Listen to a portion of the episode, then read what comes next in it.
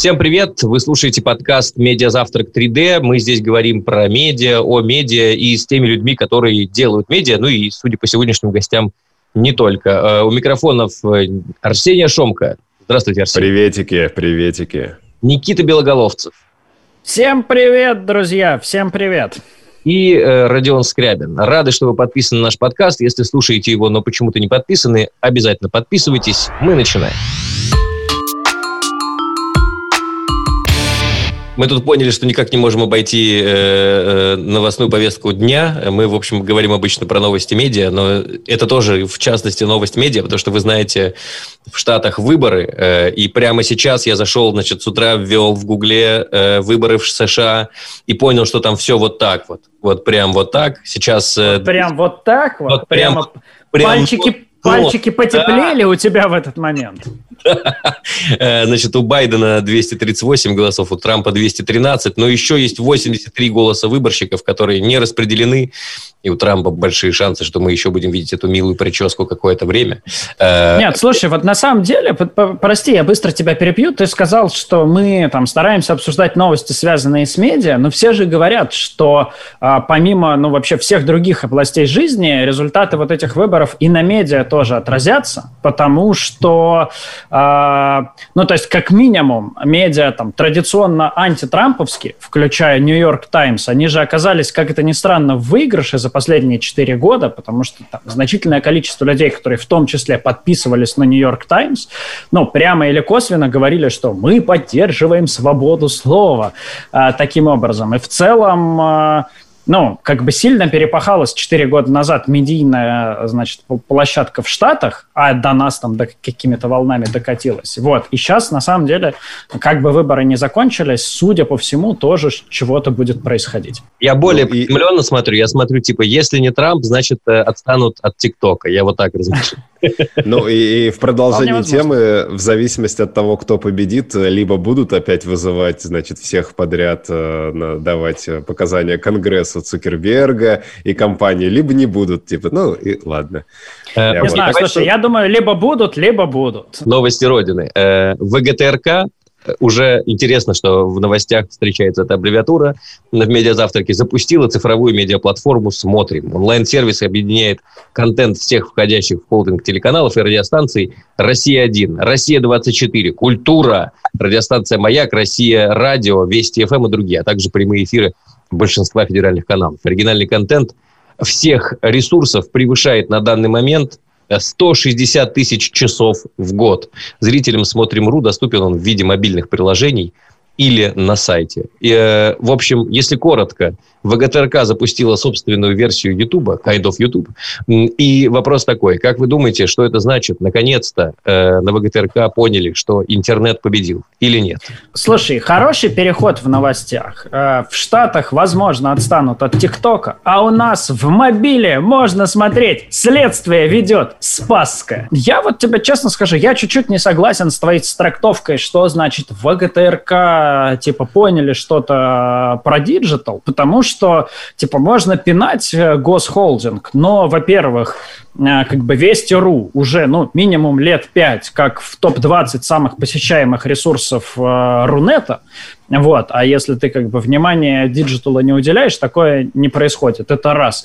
А, и ну, два, все-таки, справедливости ради, ну, уже некоторое количество времени и в видео, и в том числе в YouTube, э, ВГТРК тоже нравится этот контент или не нравится, это а, другая история. А, мне кажется, что здесь самое важное, что абсолютно все поняли ценность э, своей собственной платформы, и абсолютно все поняли ценность своей иконки приложения на первом экране смартфона. Кажется, да, то есть ведь... ты говоришь, что такое, потому что Дзен всем это рассказал. А, слушай, в том числе, потому что Дзен всем это рассказал, но ведь по сути, как бы, если вот сделать выжимку этой новости в одно приложение, то ВГТРК хочет быть не только второй кнопкой, но и хочет быть э, одной из э, иконок, там, второй, третьей иконкой в смартфоне миллионов человек. И если им удастся, ну, собственно, вот это приложение круто дистрибутировать, то это прям, э, ну, реально будет, э, значит, «Звездные войны», э, «Империя наносит ответный удар». Если получится, то это вообще, на самом деле, ну, немножечко переворот сознания. Арсений, как агентство человек, вы как, вы видите там много денег в монетизации, 160 тысяч часов контента в год на платформе смотрим? Ну, во-первых, я сейчас восхитился метафоре Никиты вот про вторую иконку. Это же, смотри, можно красивый макет сделать, знаешь, типа экран смартфона, и там только иконки расположены. И битва за вторую иконку. Прямо. Интересно. Слушай, по поводу монетизации... новых фильмов Бондарчуку. Расскажи лучше, есть там деньги. Э, э, да, ну, слушай, деньги-то очень понятная история. То есть это же... Ну, справедливости ради, они не то чтобы ушли из YouTube, да, то есть как бы они и там, и сям. И мне как бы очень близка эта концепция, что, кажется, они все платформы используют для своих целей. Понятно, что ты должен быть на YouTube, если ты хочешь, чтобы, ну, в частности, на YouTube, скажем так, ты должен быть, по сути, везде, если твоя задача популяризация контента, пусть даже каких-то кусочков частично и так далее. Просто его разбрасываешь, чтобы о тебе знали, помнили, цитировали, смотрели и считали, что тебя знают. Э, вот. При этом продать максимально дорого ты можешь, наверное, только на собственных ресурсах. Вот для чего, в частности, не только, но в частности запускается и собственный вот этот ресурс. И, а вот единственное, знаешь, что я хотел сказать? Что мне кажется, я вот так сейчас анализирую, э, но ведь этих ресурсов уже очень много, и я представляю, насколько сложно каждый раз выдумывать оригинальное название. Да? То есть, типа, первые, первые 10 пошли очень легко, а потом, значит, уже начались метафоры. То есть я уже на видеоморе немного за, так, задумался. Вот, но сейчас, я думаю, там еще не все. К слову про быть везде. Смотри, я, я вижу немножко обратный процесс э, в, двух разных новостях. Сейчас э, э, объясню, в чем дело. Ну вот я бы, э, значит, объяснил, обозначил бы эту историю про 160 тысяч контентов часов в год на Смотрим.ру как консолидация. А, например, в августе появился официальный, наконец-то, канал у Comedy Club, который до этого можно было смотреть только э, на Рутюбе, а с августа они теперь на Ютубе есть. И первый же ролик набрал э, миллион просмотров просмотров, и, э, кажется, чуваки начали просто вот э, экстренно собирать деньги с Ютуба. Э, это одинаковое движение или это все-таки вот консолидация, децентрализация и разные решения у двух вендоров контента? Да, мне кажется, все одно и то же, и в том и в другом случае ребята просто, ну, как бы... Быть везде. Отрабатывают все, что... Ну, то есть вопрос, наверное, порядка и условий и прочего, но это мы до конца и не узнаем. Но, то есть, когда-то была задача, не знаю, все приходить условно на на, Рутюб смотреть там свежий камеди. При этом это еще... Слышал такую... Ну, например, например, да, поэтому только там. А теперь такие, слушайте, ну а давайте еще, вот у нас там библиотека, э, миллиард видео, и мы хотим, чтобы у каждого был миллиард просмотров, миллиард на миллиард хорошая цифра, примерно прикинули, возможно, договорились с YouTube на уникальные условия и, и запулили туда. У тебя же просто медиатека огромная, ты же тоже и должен с ней что-то делать, она же должна монетизироваться. Запомним, э, где-то... цитаты Арсения, давайте добавим ее и будем использовать при случае. Миллиард на миллиард – хорошая цифра выходит. Э, так э, Арсений выкидывает бюджеты. Давайте дальше двинемся. Э, интересная новость этой недели. Рамблер теперь полностью принадлежит Сбербанку. Сбер выкупил оставшиеся 45% акций Александра Мамута и стал единственным владельцем медиагиганта. До этого где-то в 2019, не помню, как, когда точно, были выкуплены первые 55. По итогам сделки в собственность Сбербанка перешли следующие сетевые ресурсы. Лента.ру, Газета.ру, Чемпионат Рамблер.ком, информационное агентство Рамблер News Service, порталы Рамблер, Афиша, блог-платформа livejournal.com, ваш любимый ЖЖ, и онлайн-кинотеатр ОККО. Однако, э, интересный момент, э, поскольку закон о СМИ не позволяет э, контролировать медиа компаниям, у которых больше 20% иностранцев находятся внутри, поэтому непонятно, каким образом Сбербанк будет владеть медийными активами, но все же я очень рад, с одной стороны, за Сбербанк и за Рамблер. Кажется, они договорились. Когда люди договариваются, это прям совсем кайф. Видимо, там все хорошо.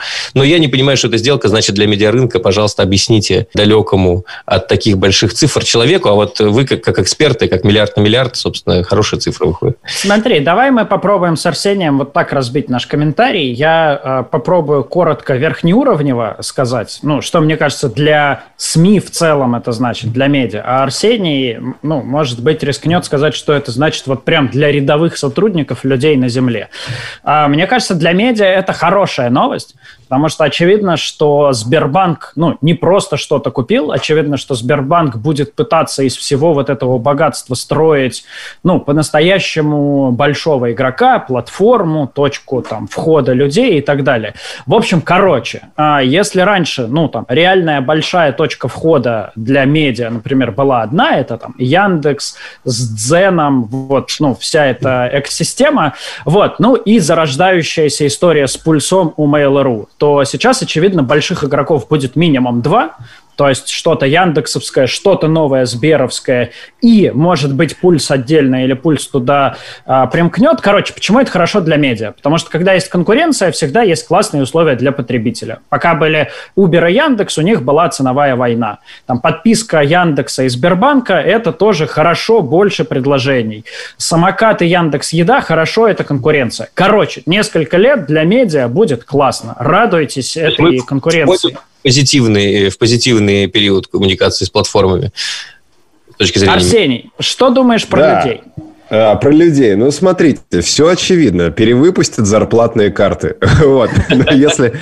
Но если, во-первых, Сбер. Сбербанк это как бы это банк, а Сбер это это не банк, это вот вообще. Вы объясняете настолько понятно, Арсений, что у меня же сердце порвалось. Это я готовлюсь. Мы же сегодня у нас люди, которые в том числе сложные вещи умеют просто объяснить. Но смотри, если а, по чесноку, то у меня позиция такая. Рамблер долгое время, как мне кажется со стороны, потому что я знаю, занимался бесконечными оптимизациями, ну, то есть э, иногда довольно очевидными сокращениями людей, активов, расходов на проекты, ну, которые все под оптимизацией всегда было заточено. И, э, строго говоря, ну, не появлялось э, много новых возможностей для там, много новых рабочих мест и так далее. Кажется, предполагаю я, когда пришел Сбер, а, он это сделал не для того, чтобы продолжать все бесконечно оптимизировать, а скорее всего он это с большими амбициями. Э, вероятно, Сбер вложит э, хорошие в это ресурсы.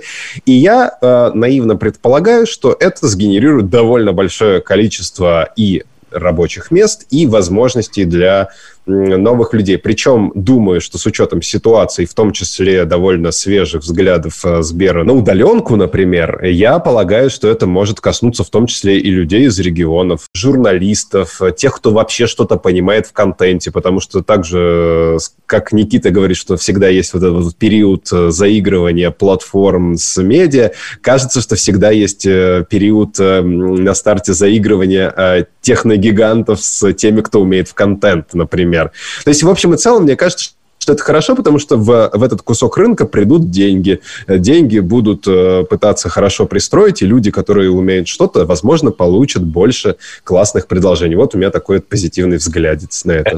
Если вдруг вас парни будут звать э, комментировать инвестиционные рынки, не соглашайтесь. У вас крайне позитивные взгляды на все. Вы прям трактуете так, что хочется жить. И давайте... К праздник, праздник, Родион. Слушай, И мы а, едины Родион, сегодня с Никитой. А, подожди, а у меня вот есть конструкция конструктивное предложение. А давай засчитаем э, новость про Трампа и Байдена обсужденной и угу. сделаем э, вид, что три новости есть, а программу откатали, и можно переходить к произвольной. Потому что, скажу честно, не терпится, не терпится увидеть наших гостей в студии. Дорогие друзья, буквально за поворотом невероятно интересный разговор о том, как говорить, рассказывать, писать, снимать о науке не скучно и не стыдно стыдно. Через буквально 30 секунд его начнем, так что с нами оставайтесь. Переходим ко второй части нашего эфира, и она же центральная тема нашего дня. Мы решили, что сегодня, в День народного единства, ну и вообще во время нашего разговора, а, важно поговорить о какой-нибудь по-настоящему серьезной, полезной для человечества теме, а не так шутеечками по поводу новостей обменяться. Поэтому мы сегодня решили поговорить о науке. Ее в нашей жизни становится все больше. Нам приходится рассказывать о вакцинах, о космических ракетах, о чем-нибудь, но кажется, в русских медиа до сих пор, положа руку на сердце, так себе научились это делать. Поэтому у нас сегодня в нашей программе и в нашем эфире два человека, которые обалденно рассказывают о науке по-разному, но оба делают это классно и профессионально. Так что, дорогие друзья, встречайте, сегодня в гостях у Медиа Завтрака научный обозреватель проекта «Тайга Инфо» Илья Кабанов и автор, ведущий, создатель и даже человек названия YouTube-канала э, «Физика с Побединским» Дмитрий Побединский. Привет, Джентльмены! Всем привет! Мы поздравляем вас с праздником, желаем вам успехов творческих э, и э, единения с вашей аудиторией. Все, я Родион, ты уже, ты уже отправил поздравительную телеграмму, поставил мне ее факсимиле. Проверьте в Одноклассниках, там прислал вам э, подарочки. Э, доброе утро, как у вас дела, парни? А, все неплохо, доброе утро, спасибо, что позвали. И, конечно, всех с праздником, с этим замечательным светлым днем. Ровно 60 лет назад наша великая современница Джейн Гудал впервые наблюдала в дикой природе, как шимпанзе используют орудия труда. И это повод для оптимизма. Если шимпанзе справились, то и у нас все будет хорошо. Знаете, за что я не люблю научных журналистов? Я все время выгляжу на их фоне э, просто вот как-то слабоумным слегка. Но, возможно, в целом так и есть. Э, не отрицаю этого. Э, ребята, заберите у меня слово кто-нибудь, пожалуйста. Парни, смотрите, давайте я задам вам вот такой первый вопрос. Может быть, не такой оптимистичный, но тем не менее. А, вот как бы кажется, что в этом году, не знаю, в последние несколько лет мы больше говорим, думаем, обмениваемся новостями о науке. Запуски ракет, ну, там, к сожалению, но вакцина, вирус, все стали вирусологами и так далее. При этом, ну, вот кажется, что до сих пор в большинстве медиа наука – это либо, ну, чудовищно скучно, так, что прям скулы сводят, а, либо это очень стыдно, когда гигантская научная редакция какого-нибудь большого сайта или хуже информационного агентства, значит, каждый день пишет новости в духе там сенсация, неандертальцы на самом деле построили египетские пирамиды, ученые разгадали, что значит круги в Андах а, и так далее. Собственно, во-первых, согласны ли вы с такой оценкой, а во-вторых, есть ли у вас какое-то рациональное объяснение того, почему вот так? А, ну, безусловно, ты в чем-то прав. А, научная журналистика всегда была в таком гетто не очень уютном. И занимались какие-то странные люди, никто э, сильно много внимания ей не уделял. Попасть на морду какого-то информагентства с научной новостью было сложно, только если в заголовке не было слова «Маск» или «Марс», или «Маск» и «Марс» вместе.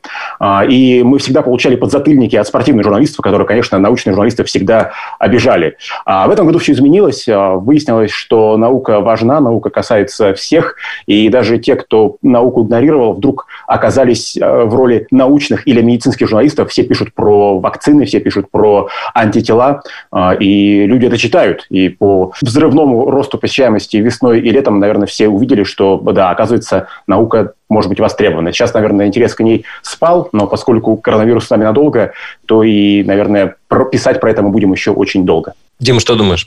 Ну, я считаю, что ну, есть такая э, проблема в традиционных СМИ, можно сказать, потому что я вот лично не наблюдаю э, какого-то такого очень шутку, прям мракобесия в интернете, там, на YouTube и там, среди э, там, моих подписчиков э, в моей аудитории. Как-то так у меня получилось, что меня, что ли, это по касательному так задело, может быть, чуть-чуть. А вот прям так сильно э, я на такое не напарывался. Вот. Возможно, Наверное, это просто зависит от э, аудитории. И как раз-таки, э, если говорить про прям вообще широкую аудиторию, то да, интересней поговорить о пирамидах и летающих тарелках, нежели о настоящей науке.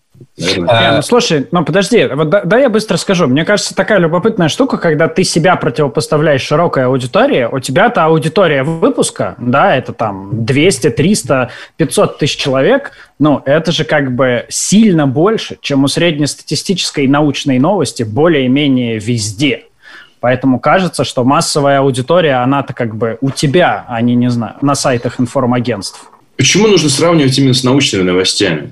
Нужно, может быть, надо сравнивать просто с новостями? Зачем сделать такое разделение?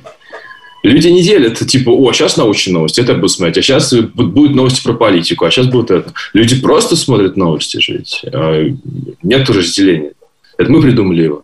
Это философский вопрос. Э, может, может, быть, чрезвычайно для этого э, утреннего эфира. Скажи, пожалуйста, ребята, вот, вот такая мысль. Значит, э, продолжая историю про, значит, либо скучно, либо стыд, меня все время этот вопрос интересует. И я все время его спрашиваю у всех, кто так или иначе связано с научной коммуникацией или научной журналистикой.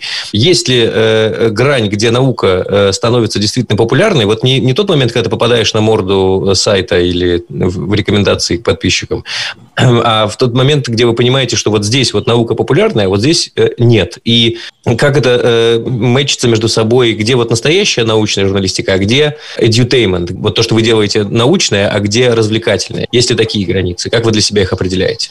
Слушай, ну, мне кажется, что границу здесь сложно провести, и я бы не разделял edutainment и серьезную научную журналистику, потому что а, сегодня ты можешь написать а, какую-то развлекательную заметку про а, голых землекопов, а завтра что-то хардкорное про ядерную физику или про гравитационные волны. Популярно может быть все. У меня были тексты про большой дронный коллайдер, которые набирали десятки и сотни тысяч просмотров. А были тексты про какие-нибудь, я не знаю, дроны, ну, то есть абсолютно, казалось бы, потребительская тема, которая тоже популярна. И наоборот, были тексты, которые никто про это не читал. Тут сложно предсказать, что выстрелит, а что не выстрелит. Но в целом, наверное, конечно, чем а, сложнее научная тема, тем меньше доля людей, которых теоретически можно этой темой заинтересовать. Есть такие попсовые темы, которые всем интересны. А, космонавтика, робототехника, а, медицина, сельское хозяйство. Ну, про это написать популярный текст, наверное, чуть проще, чем про ну, что-то такое очень а, сложное, про новые материалы, например, или просто в таком духе. Дим, э, true наука или entertainment и научпоп? Ну, я тоже считаю, что нельзя так разделять, и одно как помогает другому. То есть, одно не может существовать без другого, потому что людям нужно нужно и какой-то легкий контент, как что-то для развлечения, и нужно э, закрывать гельштадт по своему типа наполнению своей коробочки и насыщению серого вещества. Э, людям это тоже нужно. Вот, соответственно, как бы Дим, две... слушай, а давай я прям вот острее вопрос ребром поставлю. Люди, да, которые кидают ментос в колу и говорят, что я сейчас объясню тебе это с точки зрения физики.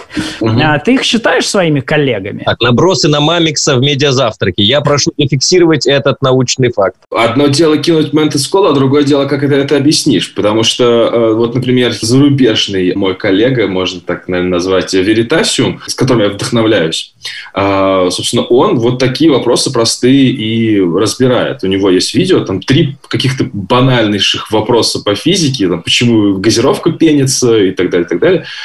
И он их объясняет очень точно, очень деликатно и очень хорошо, очень правильно.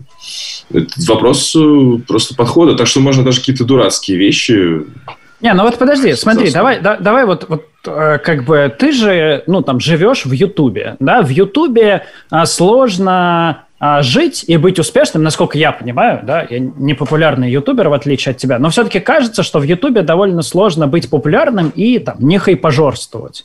Вот у тебя есть какой-то, не знаю, там в работе, в придумке сценария момент, когда ты можешь себе сказать, не, блин, ребята, ну это слишком попса. Вот как бы я не могу а, в 67-й раз объяснять, как работает активированный уголь. Я перестану себя уважать, меня перестанут уважать а, мои там, типа, подписчики, подписчики и зрители. У, у тебя такое случается или это какая-то вот, не знаю, надуманная хрень? Мне кажется, какая-то правда в этом есть. Действительно, я стараюсь э, держать какую-то марку, что ли, э, и ну, не скатываться уж в такие абсолютно такие потребительские а темы. Какие, можешь привести пример тогда? Вот, Дим, какая тема для тебя э, за гранью? Ну, типа вот, это прям зашло бы, но я не мое, не буду это делать. Есть что такое? Ну, например, я выпустил давным-давно ролик «Лучшие физические лайфхаки». Просто там просто накидал разных всяких лайфхаков. Типа, если вы пролили чай, то нужно просто ногой размазать по полу, и тогда площадь поверхности увеличится, там, испак, э, скорость испарения увеличится, все, вот вы и лайфхак. Типа. Да. И нормально зашел ролик. Но повторять ты, то есть 10 еще физических лайфхаков, часть вторая, ты не планируешь, я правильно понимаю? Ну, я планировал вторую часть, и я снял вторую часть, кстати. Вот, но третья часть уже... А, не-не-не, вру. Или... Дим, подожди, вот давай серьезно. момент, когда Бабинский рассуждает как Линч. Ну, э... а подожди, был ли момент, э, что значит э, полиэтиленовый пакет надо брать за две ручки, таким образом минимизируя давление на каждую, и ручка не порвется. Да, кстати, это можно объяснить, но мне кажется, не нужны мои видео, чтобы это, это э, понять. Что, чтобы, чтобы пакет не резал руки, ручки надо расправить, и тогда они не будут оставлять Такие видео должны записывать ребята из э, Яндекс.Лавки, как э, носить пакеты, чтобы руки не резать. Там все гораздо удобнее, там все продумано, там даже есть отдельные тачки для елок, не переживай. Илья, давай на нашем языке, значит, на языке людей, которые не из Ютуба. Что важнее, поострее, значит, заточить заголовок или потрушнее объяснить? А, ну, мне как журналисту, конечно, важно заточить заголовок так, чтобы на него кликнули и прочитали. Но для того, чтобы меня потом подворотних не пинали ученые, приходится соблюдать какой-то баланс и ну, совсем уж в трэш заголовочный не уходить. Вот один из вариантов – это э, сделать заголовок привлекательный, но добавить в него фразу «испытали на мышах» собственно, то, что происходит в большинстве исследований, а, когда ученые открывают какое-то новое лекарство или новое действующее средство, которое потенциально может стать лекарством, его чаще всего испытывают на мышах, и на основе этого испытания делают публикацию, а потом выпускают пресс-релизы. И если вот эту фразу про мышей добавлять в заголовок, тогда вроде как читателей мы и в заблуждение не ввели, но внимание при этом привлекли. Слушай, Илья, мне кажется, ты прям можешь патентовать этот лайфхак, потому что шире область применения, а не только научная журналистика, журналистика. Обыграет ли Краснодар Севилью? Испытали на мышах. А сколько выборщиков нужно Байдену для победы? Испытали на мышах. Да, да, мыши, мыши нам всем помогут. Да. Слушайте, а давайте я вот про кликбейт тоже заострю заголовок и чуть-чуть побуду злым полицейским. Но ведь кажется, что с научными новостями прям проблема кликбейта и там умолчания в заголовке, она же острее. Да, потому что мы же понимаем, что практически за каждой новостью, там, не знаю, про ученые приблизились к лекарству от рака, на самом деле, в реальности, ну, там стоит какой-нибудь заголовок в духе «Ученые нашли способ доставлять радиоактивное вещество до клеток опухоли, чтобы чтобы она там тыры-пыры. И... При определенных условиях. Да, да, да. И вот как бы называя это, значит, там, приблизились к лекарству от рака, ну ты же по-честному, типа, обманываешь. Да, абсолютно точно обманываешь. И такое, одно из главных правил научного журналиста – не давать читателям ложную надежду. Если а, исследование не очень, может быть, масштабное и далеко идущее, а научные пиарщики пытаются его подать как нечто сенсационное, то нужно градус сбавить и написать так, как есть на самом деле, а не так, как хотелось бы а, этим пиарщикам. Возможно, вот тоже хорошее слово для научных заголовков, возможно, это приведет к тому-то. И так мы иногда в Тайге инфо делаем. Подождите, Дим, как ты а... выживаешь в Ютубе? Вообще, Нет, возможно в Ютубе без кликбейта? Если кликбейтное название, что там ученые нашли лекарство от рака, а в статье детально и подробно описано, при каких условиях это происходит, то разве есть какая-то проблема? Ну, конечно, они же не нашли лекарство от рака, они, скорее всего, нашли какое-то действующее вещество, которое, может быть, когда-нибудь станет основой для разработки лекарства. И сейчас это вещество в небольших клинических испытаниях, там, не знаю, на пяти людях в лучшем случае а, испытали и проверили. И вот вроде как оно работает, но а, для, перед тем, как оно станет лекарством, нужно пройти еще лет 10. Вот, и об этом написано в статье, правильно же? Ну, ничего а. страшного, что заголовок немножечко такой э, напыщенный. Ну, кажется, вот, Никита, вот ответ на твой вопрос. Да-да-да, вот она, война миров началась. Ну, немножечко неоправданная надежда, да? Ну, блин, ну что вы хотели? Ну, это мы наша в таком живем. Как, как, да, упаковка всегда яркая. Это мир победившего капитализма, или как это называется? Я как раз хочу ворваться с миром победившего капитализма. Я молодой человек, воспитанный на э, теории special interest, то есть тематических медиа, и у них есть одно большое преимущество, как мне кажется. Обычно у тематических медиа есть тематические рекламодатели, которые их в первую очередь обожают, в последнюю очередь снимают бюджет и очень любят. И мне довольно легко представить себе для многих тематических медиа нишевых рекламодателей, которые вцепляются в них и держат до последнего. А кто есть э, тематический профильный рекламодатель в науке? Есть ли такое понятие сегодня вообще? А, у Тайги Инфо есть специальный компред для университетов. Мы а, предлагаем им покупать пакеты пресс-релизов, новостей а, чуть дешевле, чем для обычных компаний. И иногда этим пользуются. У нас есть контракт с Дальневосточным университетом, по которому публикуем их новости, которые так хорошие. То есть это абсолютно редакционный процесс. Выбираем то, что интересно, и за это нам немножко платят. Круто. Я думаю, что у Димы чуть пошире должен быть ответ в этом плане, потому что с YouTube... Дим, у спорта букмекеры, у тебя кто? Сейчас рекламная интеграция началась, да, так Ну, сейчас э, так выделилось, э, очень много есть курсов э, разработчиков, курсов программирования, и они просто в научпоп валят толпами, и ну, похоже, реклама работает очень хорошо. Очень много курсов программирования. Госкорпорации э, приходят э, различные два таких блока я выделил. То есть основной паттерн из того, что вы оба говорите, Илья и Дима, я правильно понимаю, что э, в, в научную э, журналистику, в научный контент, в научпоп приходят в основном рекламодатели, которые про образование, потому что логичная связка, хочу узнать что-то новое в этой статье или Абсолютно. в этом у Димы, а вот еще здесь поучись и узнай еще больше нового. Банки, сотовая связь, э, машины и так далее. Вообще приставка «науч», она как бы это добавляет премиальности и ценника или как бы это так не работает? Были примеры в России, когда вот такие э, как консюмерные бренды пытались э, играть на поле научпопа. Например, много лет назад Балтика выпустила э, банку с портретом Аганова, совершенно замечательного российского химика. То есть как это помогло продавать пиво, я не знаю, но портрет ученого был на пивных банках. Там, там, там знаешь, должна была быть Балтика 3.14, вот так вот. И вокруг Или формула, формула пива.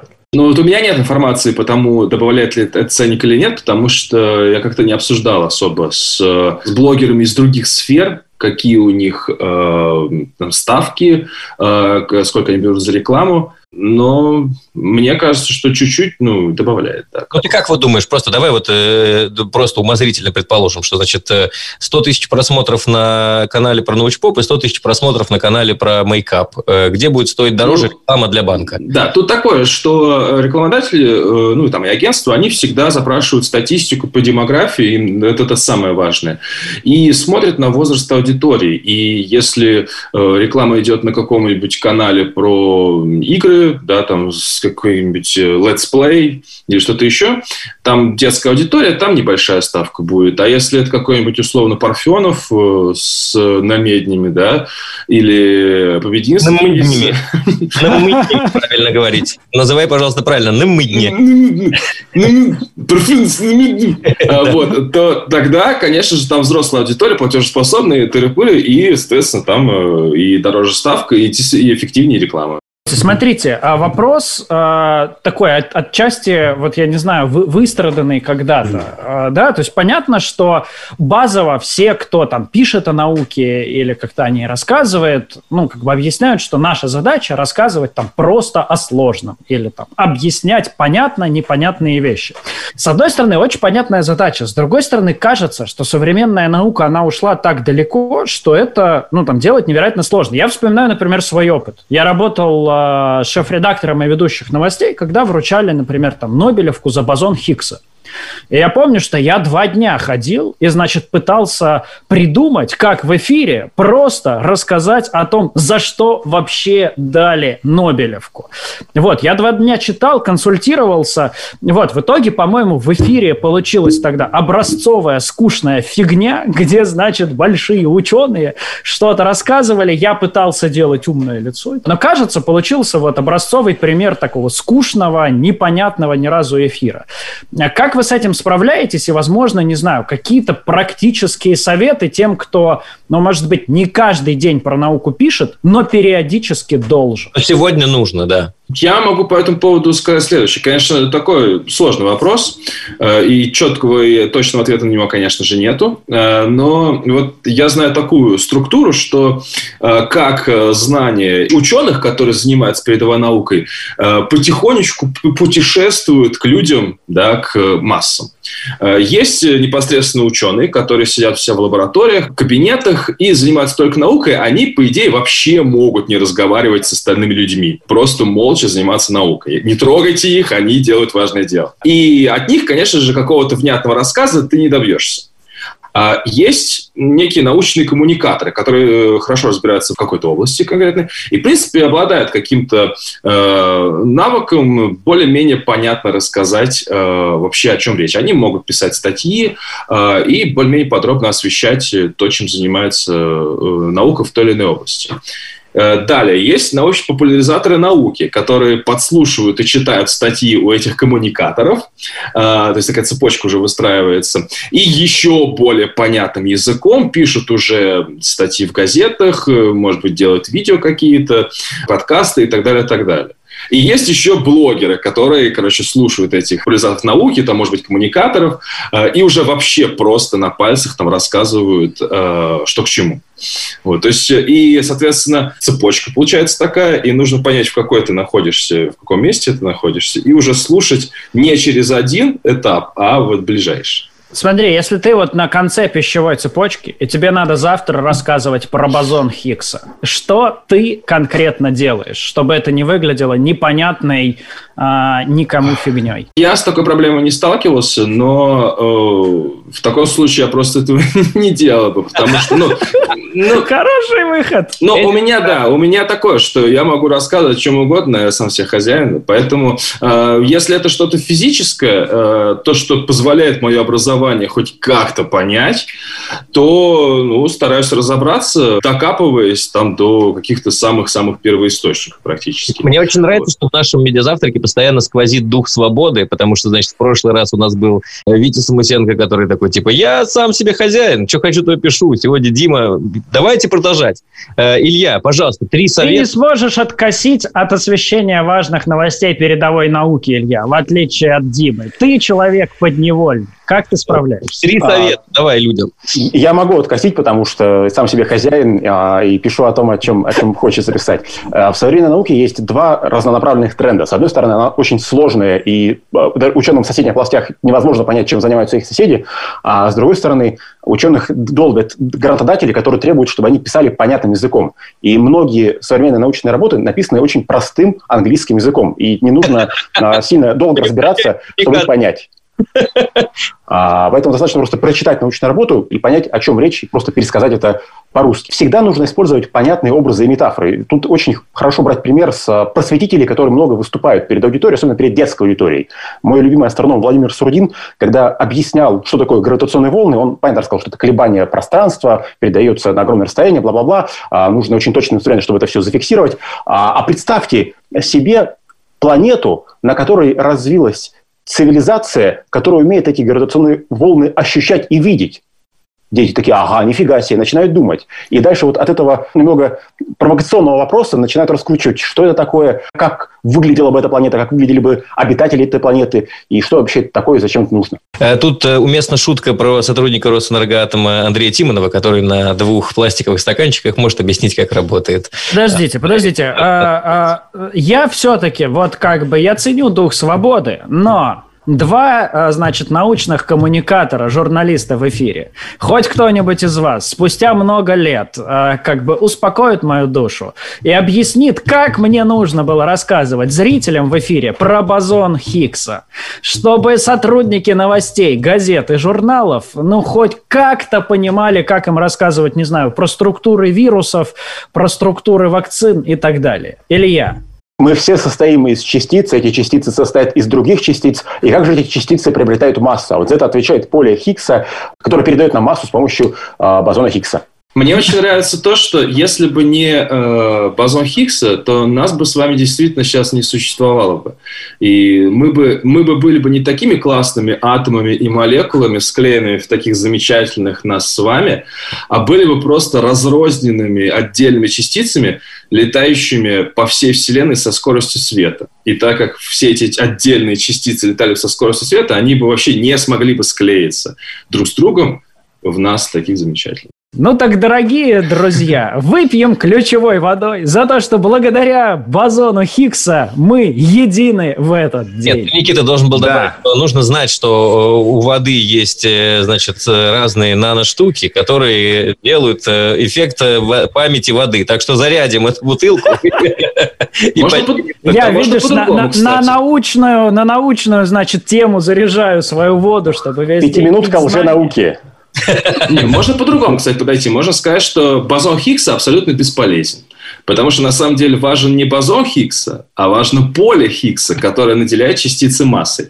А бозон Хиггса, он в природе практически ну, не появляется, и он вообще никакой функции такой полезной не обладает. Вот, видите, а притворялся в каким-то блогером, да, ютубером, которому лишь бы шутечки шутить. Лишь бы уголь в майонез бросить, э, чтобы булькало. Ну вот, вот мы и дошли до момента, когда спортивные журналисты начали обижать научных журналистов. Все как в жизни. Парни, спасибо вам огромное за этот классный познавательный разговор и спасибо вам а, за то, что вы делаете и за то, что, в общем, а, есть классные медиа, классные блоги, которые а, действительно интересно и не стыдно рассказывают о науке. Дмитрий Побединский, Илья Кабанов были у нас в гостях. Оставайтесь с нами.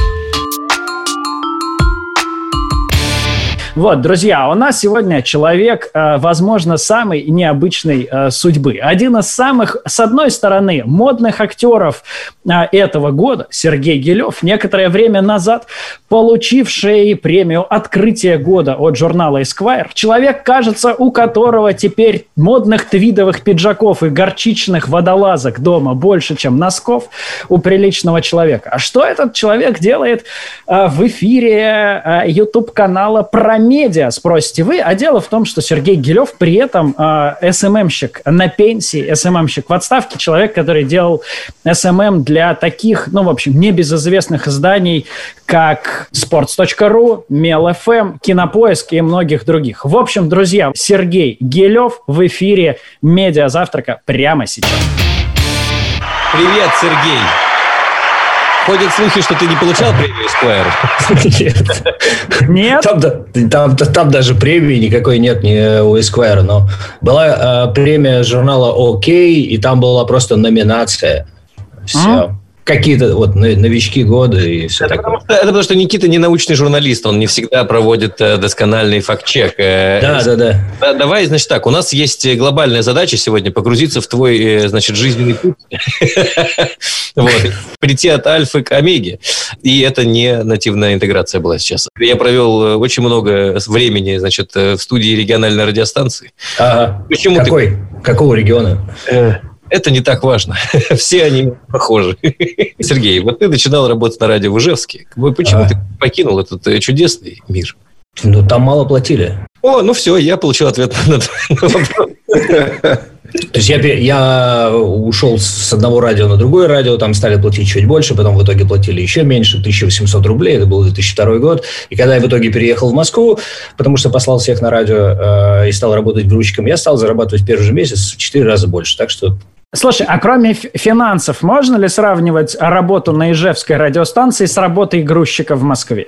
На Ижевской радиостанции я много веселился, э, весь день э, спал, потом вечером пил, с утра просыпался, шел работать, опохмелившись. А, а когда я приехал работать грузчиком, я только вечером немножко пил, а с утра похмелялся и работал. А потом я бросил все это, и там еще можно было читать. То есть, ну, на радио у меня в эфире всего 4 часа, а грузчиком чуть больше времени. Ну, то есть, в общем, в целом похожие. Я просто кни- книги возил, книги возил, мне было хорошо. А на радио мало читаешь, а когда ты грузчики возишь книги, ты можешь наконец-то много почитать. Я прочитал все, что хотел. Сережа, а, популярный, а, значит, диджей на Ижевском радио, грузчик в Москве. Как в твоей жизни э, случился СММ после такого неожиданного карьерного старта? Как-то случайно. Ты когда вы большой какой-то веселой, доброй компании начинаете какое-то дело, и ты вдруг попадаешь к этим ребятам, которые начинают. Это как было со Спортс. Вот Спортс перезагрузился там в 2006-2007. Появилась новая какая-то компания, абсолютно новый сайт с новыми людьми, по-новому пишут, все. Все по-новому. И тут я вдруг туда попал. Э, и, э, Книжечку пока... заказывали? Не, подожди, как ты да. это попал? Как грузчик попадает на, в спортивный альтернативная медиа? Ну, я там уже начал немножечко э, работать в интернете, потому что везде провели э, интернет по проводам, и я набрал себе несколько каких-то работ, куда-то кому-то что-то писал, не помню, по мелочи. А потом на спорте вдруг написали объявление, требуется такой-то человек делать то-то, э, вставлять ссылки на видеоголов. Ну, и я пошел написал им э, тестовые задания, они говорят, ну как хорошо, давай приходи к нам. Я по объявлению, в общем, попал на спорт. Так вот, и когда маленькая такая компашка работает, и работает хорошо, и вдруг э, сайт начинает развиваться, появляется куча каких-то новых дел, И кому их отдавать? Э, начинают отдавать людям, которые внутри. И вот я чем-то занимался, и Потом появляются соцсети, и все такие, что такое соцсети? Ну, давайте, может быть, кто-нибудь возьмет эту дрянь, которой никому не интересно заниматься. И я говорю, ну, давайте я попробую. Я не знаю, что там поменялось в мире, в мире медиа в последнее время. Что такое соцсети? Кто возьмет эту дрянь? Да, так же, да, до сих пор, черт возьми. Слушай, Сереж, смотри, но а, на, на sports.ru ты же какой-то период времени, еще до соцсетей, занимался трибуной. А трибуна, трибуна. Sports.ru, для тех, кто, может быть, э, не знает, краткая справка, это, возможно, там самый успешный вообще в русских медиа а, пример, когда рядом с редакционным контентом вырастает контент пользовательский, просто блоги, которые ведут сотни людей, и это, в общем, дает изданию трафик, деньги и все остальное. А расскажи, как родилась э, трибуна Sports.ru и почему она стала там, типа, успешная для кого-то, в общем, даже и легендарной в русских медиа? Насколько я помню, э, вот были Дима Навоши и Илья Салтанов, и они вдвоем такие сказали, а давайте-ка мы сделаем какую-нибудь трибуну, э, чтобы у нас была трибуна, а то у нас нет UGC до сих пор, а теперь пусть будет. Ну, в общем, раз, и э, очень-очень быстро. Вы никогда в жизни в наши 20-е годы не увидите такой скорости, чтобы что-то придумалось такое огромное, и вот так вот раз, и воплотилось как это было тогда. Только придумали через пару месяцев или через полгода, ну, я насколько... Мы сделаем трибуну. Окей, вот она есть. И все могут туда писать. В общем, эти ребята придумали, и потом оказалось, что людям, которые будут приходить и что-то писать, э, требуется помощник, какой-нибудь такой веселый аниматор, который э, ходит рядом и говорит, ребят, здесь нужно писать вот так, а если вы пишете, то здесь вот так, а еще, о, как вы хорошо пишете, давайте я вас э, отправлю вот сюда в редакцию, и э, вас прочитают еще больше народу, и вам будет приятно. А всем э, тем, кто пишет, э, просто так, мы же им не платим, им должно быть хотя бы приятно, то есть их должны читать, они должны об этом знать, их должны комментировать, ну и плюс еще должны ставить им э, плюсики, и они должны набирать какой-то рейтинг. И вот для всего этого я говорю, ребята, можно я тоже буду работать вот этим вот аниматором? То есть эй, я всегда там брал э, какие-то задания, которые не требовали быть ученым, как вот эти два умных э, парня, которые у вас тут были и каких-то особенных знаний, потому что разработчиком я быть не умею, писать я не умею, а, а вот так, чтобы просто с людьми общаться, ну, тут ничего особенного не надо, просто общайся с людьми, и ладно. И потом оттуда мы нашли, я не знаю, человек 100, наверное, в итоге э, супер топовых авторов появились на трибуне, поработали на спорте и потом ушли куда-то дальше, в, то в клубы, кто еще куда, и до сих пор продолжают там работать. Да вот же, Никита сидит. Писал, писал да? когда-то на трибуну про Спартак, э, не очень популярным был, э, то есть никогда не был популярным, хотя мы пытались. Но ты делал ему приятно, ты ему говорил, что хорошо. Конечно, я говорил, Никита, пожалуйста, пиши чаще, мы каждый раз, ты же Никита Белоголовцев, мы каждый раз выносим тебя в редакционную часть, на главную, только пиши, пожалуйста. Вот что Никита Белоголовцев думает про Спартак, проверено на мышах, да. Да, да, да. А, подожди, но а, из этого действительно вышло какое-то огромное количество людей, которые, ну да, кто-то работает э, сейчас в клубах. Не, ну давай назовем как бы люди, которые э, там начинали свой путь на трибуне, сейчас э, рулят соцсетями Зенита, Зенита да. делают контент, в общем, для всего русского киберспорта. Оттуда вышло несколько профессиональных тренеров. Там начинали, ну там, 5, 7, 10 ведущих корреспондентов нынешних Матч ТВ. То есть это люди, которые, ну, там, правда работают со всем спортивным и околоспортивным контентом. И, и Никита Белоголовцев. У кого-то должно сложиться из выпускников трибуны. Собственно, мой вопрос в том, что действительно эпохальный, легендарный проект, но в какой-то момент э, как-то так хоп, и все утекло в соцсети, в телеграм-каналы. Э, вот ты сам рефлексировал, что в какой-то момент пошло не потом. Почему это получилась такая Nokia в мире медиа, знаешь, типа было все, и потом хоп, и так вот растворилось. Мне, э, мне, мне казалось всегда, что э, это было просто потому, что, в том числе, потому что мы э, мало технически обновляли трибуну. Потому что когда мы ее придумали, мы придумали в том числе и несколько улучшений, которые должны были появиться в ближайшие годы. И они как-то не появились, потому что всегда не хватает же ресурсов разработки. А на трибуне мы особо не зарабатываем, мы зарабатываем на чем-то другом. И, в общем, для нас, для трибуны никогда не было времени. Работает, и ладно. Э, ребята как-то пишут, и ладно. Появляются какие-то новые люди, и хорошо. А через 7 лет оказалось, что ну, она настолько устарела, что она не существует э, там, в телефоне, она не существует, э, там даже черновики, э, авто, автоматическое сохранение черновиков только недавно появилось.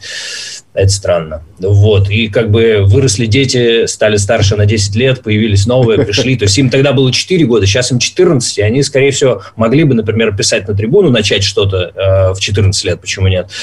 А как? Они же не в курсе, потому что в приложении Спорца, кажется, до сих пор нельзя писать в э, трибуну. С другой стороны, там было три или четыре супер поколения, нереальных поколений. У кого было больше? У Барселоны, когда последний раз кто-то хороший выходил, а у Локомотива из школы... Не, Локомотив продолжает до сих пор. Каждый год кто-то из школы выходит, и вся Вообще-то. команда играет, да. Да. А у Краснодара до сих пор не получается. А, вот Краснодар и э, Барселона. Что они? Сейчас про сокер, я правильно понимаю? Я ага, просто... ага, ага, да, да. Тед, Тед Лассо, да, про сокер.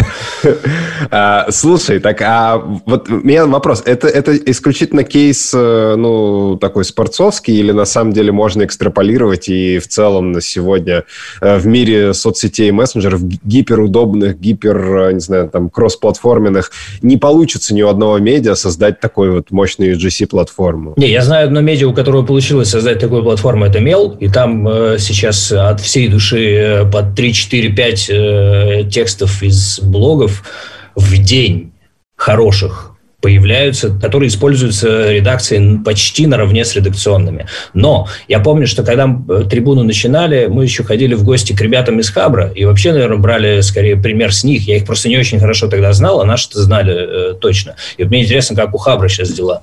Вроде все ок. У Хабра все ок, потому что э, э и файн, потому что они же сейчас вышли еще и на англоязычный рынок, если не О. ошибаюсь. Не, а с другой стороны, а с чего мы взяли вообще, что у трибуны что-то не так? Мы что, глубоко читаем спорт, э, мы просто не видим, откуда появляются эти авторы, которые в итоге пишут на главную спорца. Вполне возможно, они все, опять же, точно так же до сих пор проходят через трибуну.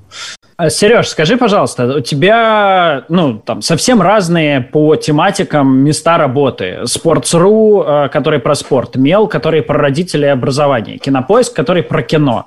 Mm-hmm. А значит ли это, что вообще-то хорошему СММщику, ну, грубо говоря, абсолютно по боку про что писать подводки, а, и хороший СММщик, в отличие, не знаю, от, может быть, тематического автора, должен уметь работать вообще в любой тематике и вообще с любым контентом? Нет, они все какие-то э, хорошие, должны на чем-то специализироваться, э, на чем-то конкретном. Просто я был э, более-менее успешным в местах, в которые я попадал в тот момент, когда они были почти на нуле, и они росли все эти годы, что я там работал. Они просто не могли не расти, потому что они были на нуле. И я тут как бы пристраивался очень вовремя и говорил, ребятушки, если вдруг я захочу кем-то манипулировать, я могу сказать, ребята, ну посмотрите, вот я был успешным здесь, был успешным там, а на самом-то деле. Также и мел. В мел я попал, когда Никита, ты э, придумал мел вместе с остальными ребятами, и мы вместе росли э, пять лет, и он рос. А теперь я ушел. Пусть сами теперь растут уже на знаниях, э, на том, как это должно расти, когда ему пять лет. И опять же, эти места, они такие общечеловеческие. Все могут говорить, и у всех есть какое-то мнение о детях, о спорте, о кино, это все, где я работал. ну, как бы это очень легко. Если меня сейчас вдруг позовут в СММ э, про науку, я туда не возьмут, я не, не смогу сделать э, тестовое задание. Я однажды, кажется, видел тестовое задание N плюс один, э, и я просто такой, оу, оу, Спасибо. Оно просто за... было на латыни. А... Да, вот. А тут я просто могу улыбаться и вот. Короче, в идеале э, СММщику, конечно, и когда он про спорт делает, и когда он про детей делает, лучше полностью очень хорошо разбираться в теме. Парни же до этого уже до меня объясняли. Э, очень просто уметь э, человеческими словами объяснить для всех. Вот мне про бозон Хиггса объяснили здорово. Я ни разу в жизни такого объяснения не слышал. Я очень был рад. Вот Сережа, таким должен быть СММщик последние годы медиа жалуются, что СММ умирает. Соцсети не дают трафика, и, в общем, многие говорят, что профессия СММщика становится почти бесполезной. Ну, ага. или она как-то очень сильно меняется по сравнению с тем, что было недавно. Ага. А ты поэтому ушел из СММа, потому что ты стал бесполезным? Просто я никогда не делал никакую карьеру и всегда работал, как сапожник сидит и делает сапожки. Вот так же я сидел и делал СММ. А, а, ремесленник, да, да, да, да. Я, то есть э, можно было э, внутри всех этих компаний, корпораций делать карьеру, становиться руководителем чего-нибудь э, и так расти. А я все время так сидел и что-то... И были еще какие-то ребята-помощнички, но в целом я все равно что-то делал руками. И это надоедает. Когда ты особенно делаешь 15 лет, надоедает. И вообще я всегда говорил всем, что, ребята, я же актер, и поэтому я взял ушел, перестал быть актером. А СММ не умирает, Никита? Нет, почему? Есть же вот э, места, где э, до сих пор все растет. Например, Мел. Опять же, вовремя заменили главного человека по СММ у меня на Сашу Залесова, на э, умного, молодого и перспективного. Еще человека с европейским мышлением, потому что он в Чехии живет.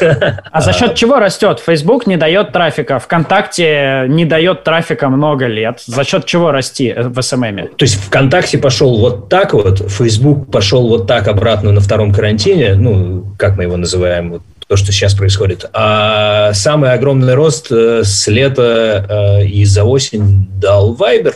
Viber? Viber, кажется, Вайбер, да, Вайбер, кажется, уже по трафику приблизился к трафику из ВКонтактика. Ну, то есть из ВКонтактика больше всего получают те, кто э, залез в ВКонтактик 15 лет назад, 10 лет назад хотя бы. А все, кто сейчас у него пришел, амел, грубо говоря, 5 лет назад, это почти как сейчас.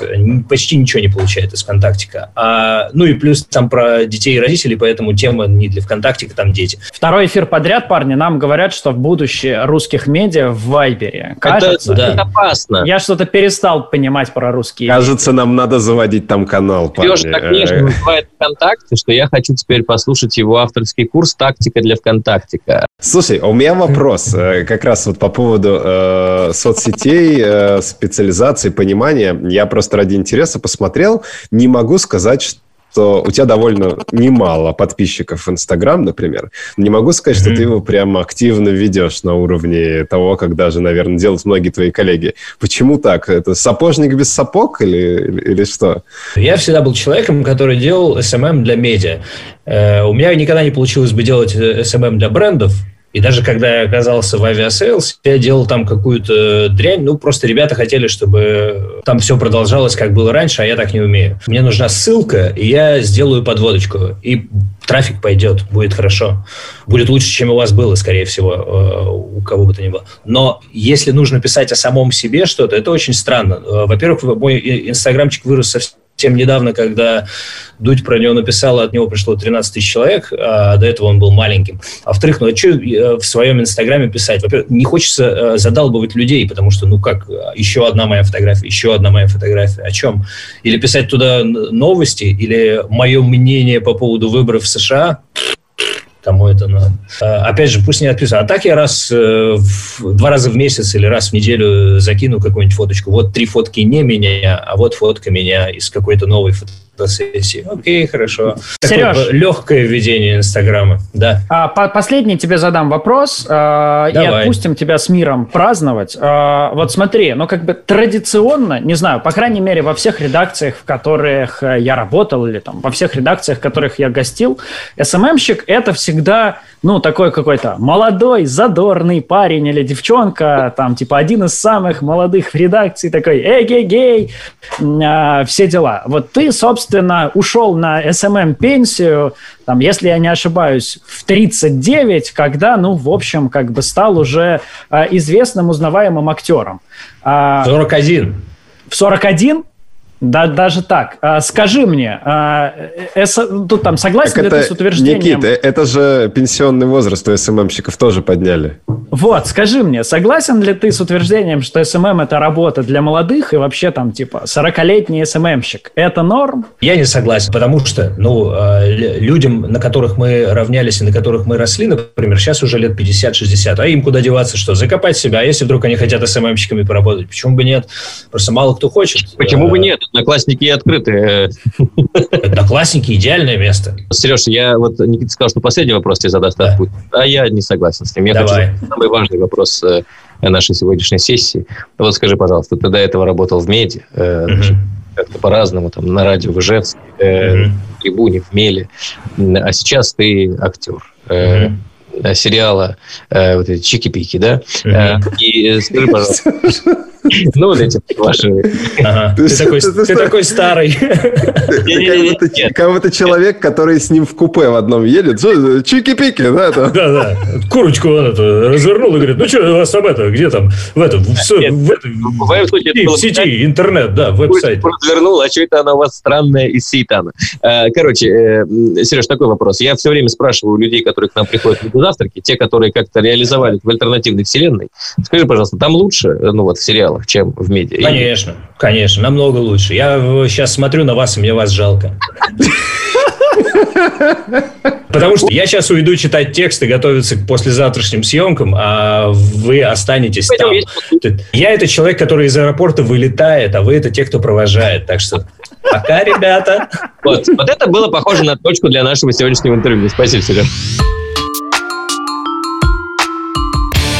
На этом все. Э, это был подкаст «Медиазавтрак 3D». Подписывайтесь на нас на всех доступных платформах, ставьте лайки, звездочки и обязательно оставляйте комментарии в Apple Podcasts. Так нас услышит гораздо больше людей. Обнимаем, целуем. Парни, скажите что-нибудь на прощание. Всем пока, друзья. Спасибо, что были с нами. Еще много подкастов, так что не забывайте нас слушать. До новых встреч.